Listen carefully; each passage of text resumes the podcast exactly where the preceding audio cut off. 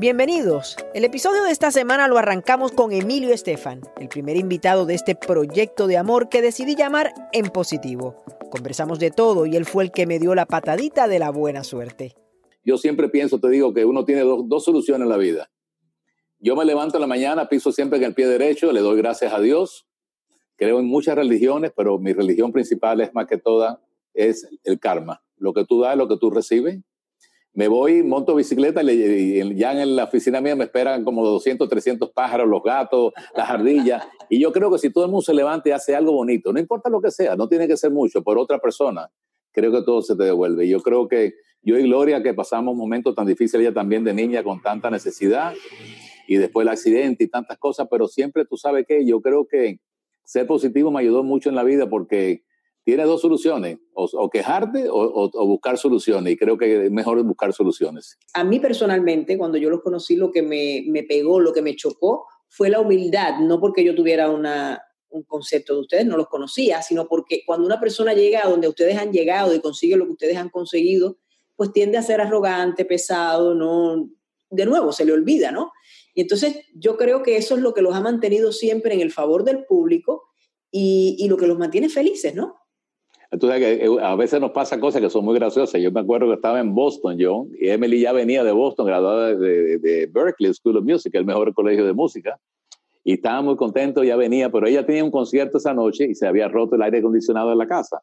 Entonces dice, papi, tú te puedes quedar con los perritos, cuidar los perritos, yo voy a llamar a una compañía que venga a arreglar el aire acondicionado. Bueno, yo me quedé, me puse mi gorra, el señor vino y me dice, tú sabes qué, me mandaron a hacer esto, pero honestamente yo no sé mucho de aire acondicionado. Bueno, yo estaba, yo no dije nada, digo, arréglalo, porque dice, no, la señora que salió era la mujer de real estate que iba a rentar el apartamento de Emily. Le dice, ni me, vaya, salió con una cara de perro. Digo, e, ella tiene un genio que es increíble. Él no sabía, no tenía un club quién era yo, lo más mínimo, ¿no? Entonces se sube la escalera, está arreglando el aire. Y, me, y yo estaba limpiando, haciendo la ventana a Emily, empacándole a Emily todas las cosas. Y me dice el de arriba, Tigre, Digo, ¿qué? Dice, ¿tú tienes tarjetita? Digo, sí. Dice, porque oye, para la edad que tú tienes, tú limpias súper bien. Yo te puedo recomendar cantidad de gente. No puedo creer, Emilio. Decirte, cuando eso pasa, me dice, él no sabía quién era yo. Entonces dice, eh, dice, ¿podemos tomar una cervecita? ¿Tú crees que puede una cerveza? Dice, sí, vamos a tomar una cervecita. Voy, le compro una pizza, pongo la pizza, empezamos a tomar la cerveza. En ese momento me quito la gorra y me dice, tú sabes una cosa, tú me luces a alguien conocido, no sé, como alguien de cine o televisión. Vaya, tú te pareces tanto a Emilio Estefan. Digo, yo soy Emilio Estefan. Dice, oye, que tú haces limpiando apartamentos.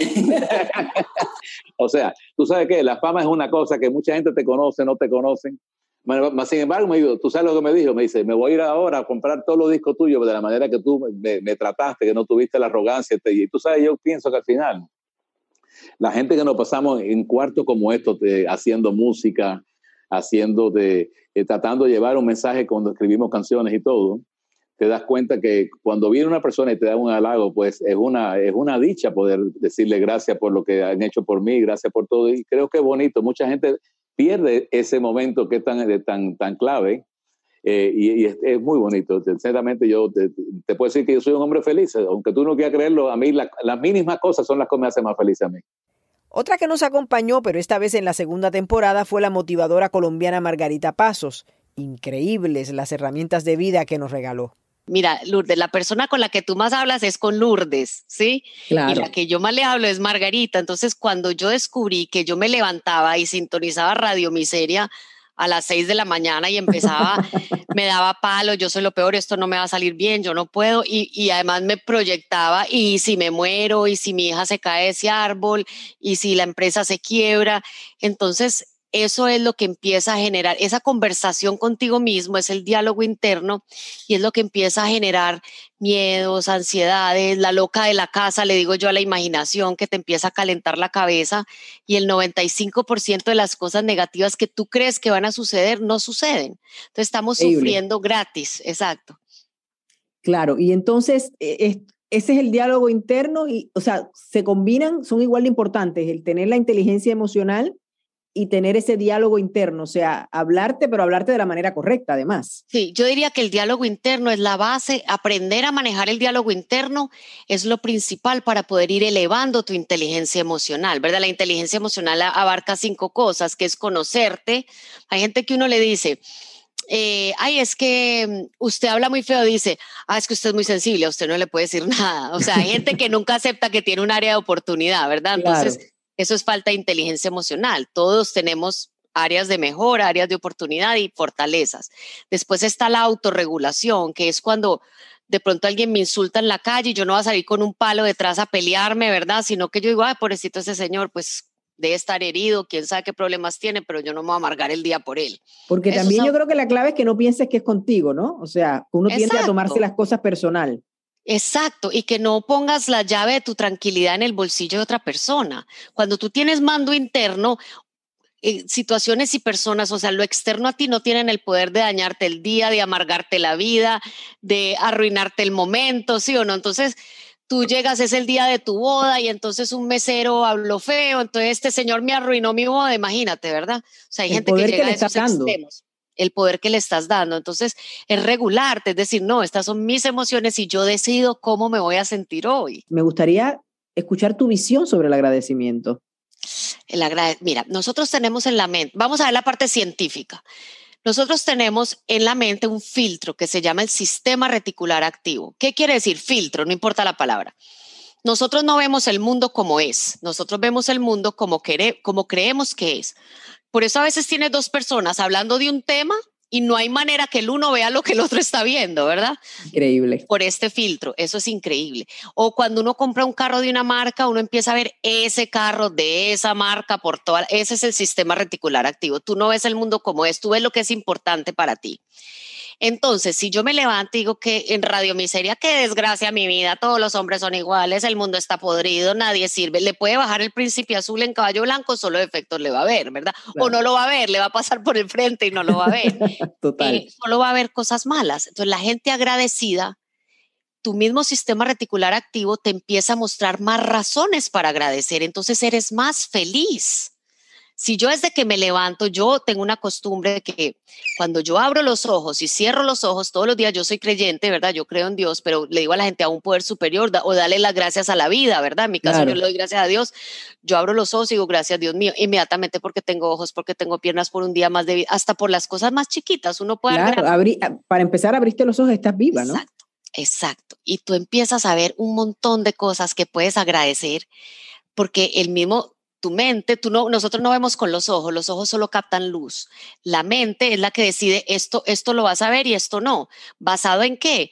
En tu diálogo interno, en lo que tú te hablas todo el día. Si tú dices el mundo está podrido, el mundo es fatal, o tal grupo de personas son malas, esas personas pueden hacer algo bueno y tú no lo vas a ver, ¿verdad? Porque tu mente le va a poner un, un, escotoma, que es un punto ciego. ¿Y qué efecto tiene, entiendes tú, por, por todo lo que has estudiado, el agradecimiento en la vida de una persona? O sea, ¿qué diferencia puede hacer? Claro, la gente agradecida vive más, la gente agradecida y positiva es más feliz, tienen menos problemas cardiovasculares, la gente agradecida, hay una, hay una frase muy linda que ahorita no me acuerdo si es de Oprah o de Maya Angelou que dice, el que no agradece nunca tendrá suficiente y el que agradece siempre tendrá más. Por supuesto, o sea, tú puedes vivir... Es real, qué lindo y qué real. Sí, el que no agradece nunca va a tener suficiente. Entonces, lo primero para poder seguir creciendo en todo, en bienestar, en espiritualidad, en abundancia, en felicidad, es agradecer lo que ya tienes. Y para ponerle sazón al positivismo, también tuvo el gusto de conversar con la cantautora cubana Albita Rodríguez. Escuchemos. ¿Qué significa para ti la libertad? Yo sé que es un término amplio, profundo, pero que sobre todo para los cubanos tiene un significado muy especial. Todo, todo, porque eh, no solo la parte de Cuba, que por supuesto la razón fundamental por la que yo me fui de Cuba eh, fue esa.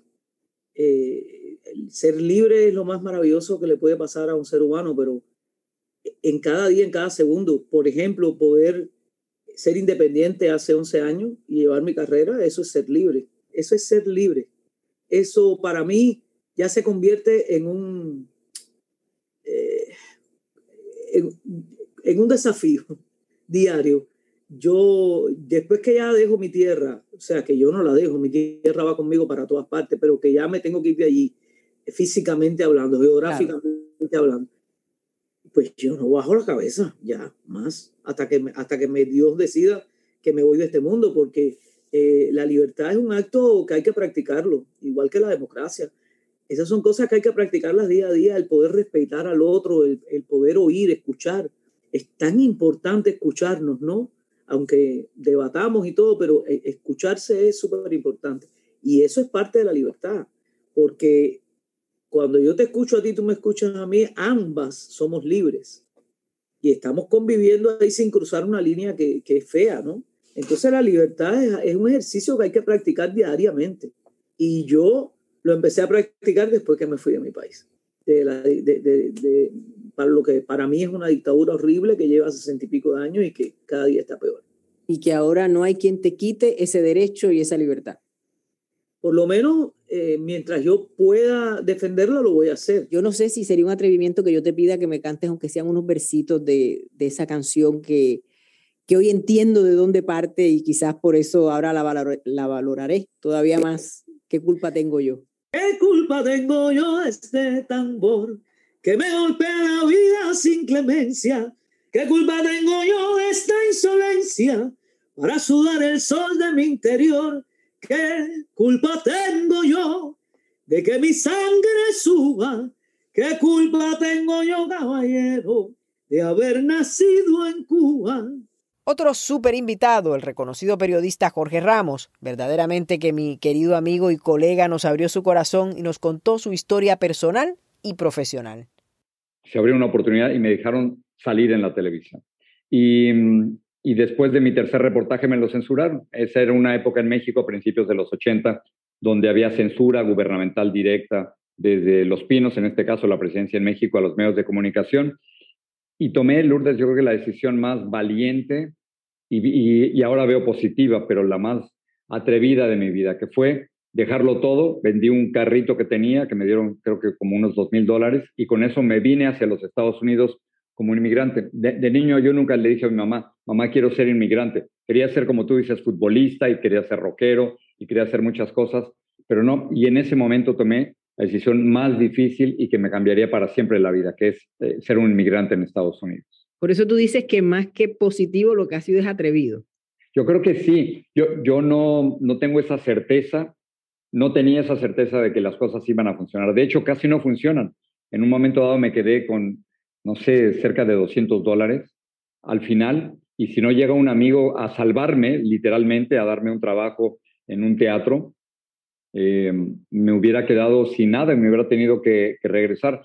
Pero, pero yo sabía que no quería ser un periodista censurado en México y, y, me atreví. Y gracias a ese atrevimiento, porque, porque no, es, no es más que lanzarte hacia adelante porque no tienes ninguna otra alternativa. Hablábamos, tú me decías, yo creo que soy más atrevido que positivo y yo me atrevo a, a un poco llevarte la contraria porque sí fuiste muy valiente, pero si tú no hubieras pensado verdaderamente en positivo. O sea, si tú no hubieras pensado que las posibilidades estaban más a favor de que lo lograras, de que, que no lo lograras, tú hubieras quedado en México, Jorge. No hubieras dado ese pero, salto. Pero, pero no, yo creo que no me hubiera podido haber quedado. Ahora, una, una de las ventajas de tener esta actitud uh -huh. y de ser agnóstico es que tienes que hacerlo todo aquí. Es lo, la única certeza que tengo.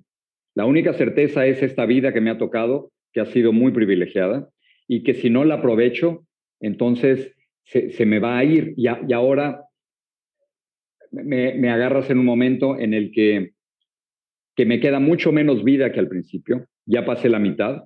Con mis amigos de generación les digo que estamos en, en tiempos extras y eso de estar en tiempos extras te, te genera más dudas que respuestas, ¿no? Y ojalá que... Pero no te da permiso a, a, a, permitirte cosas que antes quizás no te hubieras permitido, precisamente porque sientes que el tiempo sí. está en tu contra.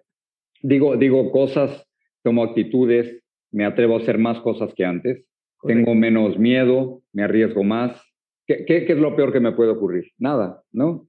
Bueno, claro, lo peor que te puede ocurrir es que te mueras en este instante claro. ya, ¿no? Y ahí, tienes, pero, y ahí tienes la, la, gran duda, ¿no? ¿Qué va a pasar después? Exacto, Yo creo que pero, la, certeza, ahora sí la fe te más, lleva la certeza, pero certeza, certeza, certeza. Mi abuelito decía algo muy cómico. Él decía, bueno, lo que pasa después no debe ser tan malo porque la gente se va y nadie escribe. Era la época epistolar, ¿no? No era la época de nadie sí. llama por teléfono. Y él decía, el que sea bueno, o sea, bromeando, ¿no? Él decía, bueno, el que, el que se va no le, da, no le dio tan mal porque ni escribe. O sea, certeza, certeza. Yo sí me considero una mujer de fe, pero la certeza te la da en lo que tú estás creyendo, pero de nuevo, no, salvo estas raras excepciones de esa gente que va y regresa y ve la luz y no sé qué, certeza, certeza no tenemos ninguno, ¿no? uno vive de acuerdo a lo que uno cree. Pero de nuevo, yo insisto porque de verdad que creo que para una persona agnóstica es todavía más verdaderamente lo que lo estamos viendo es el positivismo o el optimismo no sé si usarlas como si fueran la misma palabra, pero el pensar que mañana va a ser mejor que hoy, porque no tienes la certeza de que Dios te va a ayudar, de que Dios te va a cuidar, de que Dios te va a proteger, sino que eres tú y el mundo. Ahora, yo creo que lo, que a mí me ha, ocurrido es que crecí de una forma en que estaba, estuve obligado de siempre enfrentarme a algo. Y, y crecí con la convicción de que no me debía dejar. Crecí, como te lo he mencionado, en un México autoritario, en un México donde no había democracia. Hasta el año 2000 no hubo democracia. Entonces, me tocó crecer en un país muy machista, muy autoritario, muy impositivo, eh, y donde, donde no se podía criticar al gobierno. Esa es como la, batalla a nivel general. Luego me tocó vivir con un papá que era muy duro. Yo, yo no recuerdo, por ejemplo, que mi papá haya jugado conmigo más que una vez. Recuerdo que una sola vez jugó conmigo fútbol, le trató de pegar a, a un balón y le pegó mal, por cierto. Y, y, y, era una generación en donde los papás no estaban acostumbrados a jugar con sus hijos. Nunca jugó conmigo y yo he tratado de ser un papá opuesto a eso. Y luego fui a una escuela católica donde los sacerdotes nos imponían sus formas de pensar y no solo eso, sino que nos pegaban nos, amenazaban. Yo recuerdo haber sido golpeado decenas de veces en las manos y en las nalgas. Nos, pegaban con la suela de un zapato que le, le llamaban neolite. Así que me ha tocado crecer contra un país autoritario, contra un padre autoritario, en contra de unos sacerdotes autoritarios. Y la única posibilidad que yo veía en este mundo, ahora me doy cuenta, era ser periodista, era cuestionar a la autoridad, cuestionarlo todo y así es como me ha tocado crecer. Y la ventaja de ser periodista, tú lo sabes perfectamente, es que siempre te mantiene joven y siempre te mantiene rebelde. Y si pierdes joven porque tienes que estar en el mundo y rebelde porque te estás rebelando todo el tiempo en contra de los que tienen el poder. La motivadora mexicana Adriana Macías nos enseñó que una discapacidad no nos define. Ella nació sin brazos, pero su espíritu positivo le dio alas para volar y alcanzar todos sus sueños, incluso el de la maternidad. La verdad es que ser mamá es una de las bendiciones que, la vida me ha concedido. Pienso que de las más eh, maravillosas porque yo no podía ser mamá. Yo tuve que estar en tratamiento de embarazo. Estuve en tratamiento de embarazo ocho años casi. Y no quería quitar ese sueño. Yo ya, yo de verdad ya había, ya lo había hecho todo, ya de verdad que ya no sé ni qué de todo funcionó y cuando Dios me concedió esta bendición, porque entendí ahí que la vida de verdad es un milagro, porque yo de verdad me ponía todo lo que el doctor me decía en el momento, aprendiste a inyectarme sola, este, la, la, la hormona cuando decía, este, pero si no daba Dios ese, esa chispita de vida, pues así estuviera todo químicamente, físicamente, pues no, no es posible, ¿no? Y hoy en día me siento muy agradecida porque mi hija me ha enseñado muchísimas cosas, además de ser mamá, pero... Eh, como, como todas las mamás al principio piensas que vas a tocar a tu bebé y se va a desbaratar. Y déjame platicarte que a mí me pasó algo maravilloso, increíble, y que disfruté enormemente con mi hija, porque yo nunca había tocado un bebé recién nacido, nunca había cargado un bebé tanto tiempo, nunca había, esto sí en serio, nunca le había tocado la carita ni las manos a, a un bebé, porque mi mamá era muy cuidadosa con eso, que yo siempre fui súper cariñosa y todo. Mi mamá cuidaba mucho eh, el cómo iban a aceptar las personas las cosas. Y, claro, que, mucho que se pudiera prestar a mala interpretación, que la gente se incomodara, claro. Sí, porque los bebés son, son, pues son unas cositas eh, súper delicadas y todo. Y me decía, Adri, las manitas de un bebé y la carita de un bebé no se tocan porque Adri, los bebés se ponen su mano en la, en la boca todo el tiempo. Entonces tú con los pies no puedes tocar las, las manos de un bebé así como así, ¿no? Entonces, pues yo siempre me quedé con las ganas de eso porque, a ver, todo el mundo ve un bebé y, y lo que quieres es tocarle esos cachetes hermosos y todos te los quieres comer, ¿no? Y hasta que tuve a mi hija, de verdad yo todo el tiempo la tocaba y la agarraba y, la apartaba y, o sea, hasta el día de hoy todo el tiempo le estoy tocando y la agarro y es algo que disfruto enormemente, la cargué hasta el último momento de mi vida. Y, y así como disfruté enormemente tocarla y tocarla y, lo primero que hice fue agarrar su manita con mi pie y, y, lo sostuve mucho tiempo este, cuando nació y para mí ese, ese momento, mira, lo recuerdo y fue... Te emociona todavía. Muy emocionante. Hasta mis 37 años pude tocar por primera vez la mano de un bebé y me tuve que esperar hasta que fuera la mano de mi hija.